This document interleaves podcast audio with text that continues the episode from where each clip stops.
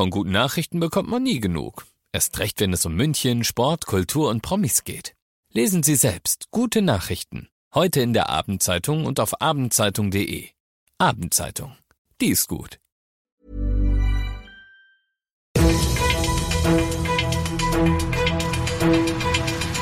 95 5 Charivari, das München Briefing, Münchens erster Nachrichtenpodcast.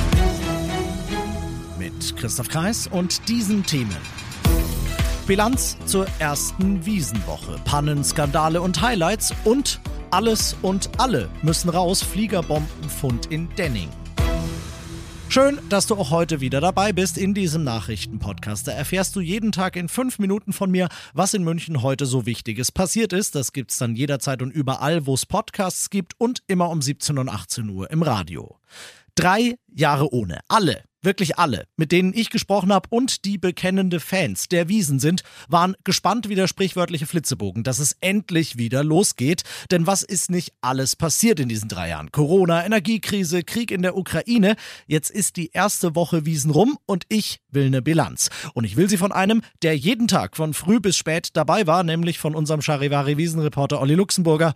Olli, deine Eindrücke der ersten Woche, schieß los. Ja, also unsere bisherige Bilanz als Wiesenreporter ist eine sehr angenehme. Es ist eine ruhige Wiesen bisher gewesen. Zuerst wegen des schlechten Wetters war natürlich ein bisschen weniger los am Wochenende. Seit Dienstag dann aber jeden Tag mehr Besucher und heute ist es den ersten Tag richtig voll. Ich könnte mir vorstellen, dass es ähnlich am Wochenende, also am Italiener Wochenende aussehen würde, wäre da nicht der schlechte Wetterbericht mit Regen. Wir lassen uns mal überraschen.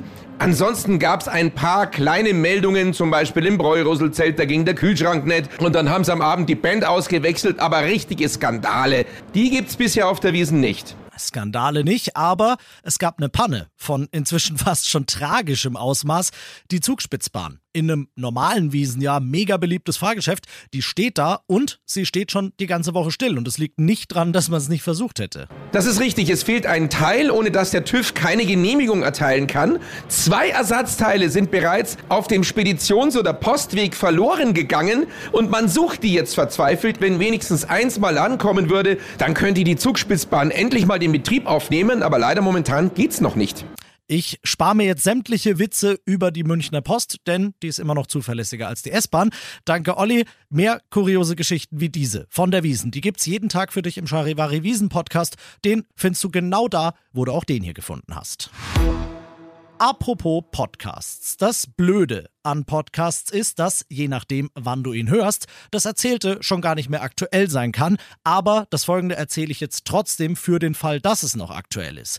In der Ostpreußenstraße in Denning ist heute Vormittag eine Fliegerbombe gefunden worden. 250 Kilo ist dieser Blindgänger geschätzt schwer und der muss jetzt natürlich abtransportiert und entschärft werden. Damit das passieren kann, muss erstmal jeder in 500 Metern Umkreis um den Fundort evakuiert werden. Da sind die Münchner Polizei und die Feuerwehr Feuerwehr gerade dabei und erst dann kann halt der Sprengmeister anrücken. Für alle Betroffenen dieser Evakuierung ist in der Elektrastraße im Gymnasium eine Anlaufstelle eingerichtet und Polizei und Feuerwehr informieren auf ihren Twitter-Accounts laufend über den Einsatz und werden da dann auch melden, wenn es geklappt hat, die Bombe da wegzukriegen.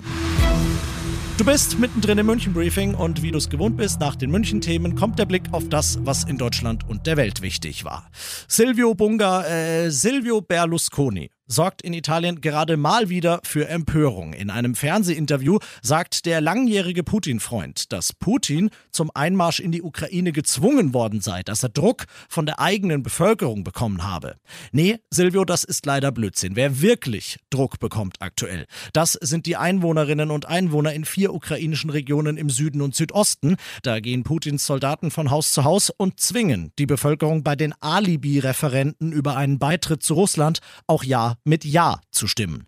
Den Sinn dieser Abstimmungen, den hat Moskau heute nochmal überdeutlich gemacht. Von dort berichtet Charivari-Korrespondent Ulf Mauder. Russland warnte die Ukraine heute mit Nachdruck vor Versuchen, sich die Gebiete zurückzuholen. Nach einer Einverleibung der Regionen werde Russland solche Attacken als Angriff auf sein eigenes Staatsgebiet werden, betonte der Kreml hier in Moskau. Die Atommacht hatte auch damit gedroht, alle verfügbaren Mittel dafür anzuwenden.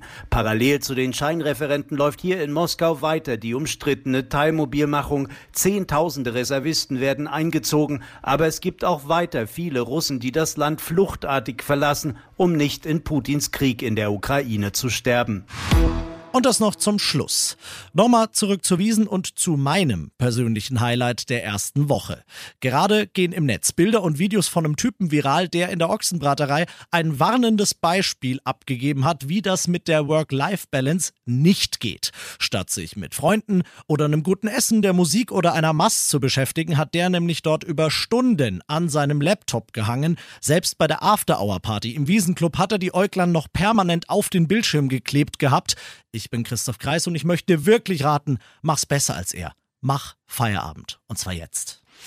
95.5 Charivari, das München Briefing, Münchens erster Nachrichtenpodcast. Die Themen des Tages aus München gibt es jeden Tag neu in diesem Podcast. Um 17 und 18 Uhr im Radio und überall da, wo es Podcasts gibt, sowie auf charivari.de. When you make decisions for your company, you look for the no-brainers. If you have a lot of mailing to do, stamps.com is the ultimate no-brainer. Use the stamps.com mobile app to mail everything you need to keep your business running with up to 89% off USPS and UPS. Make the same no-brainer decision as over 1 million other businesses with stamps.com. Use code PROGRAM for a special offer. That's stamps.com, code PROGRAM.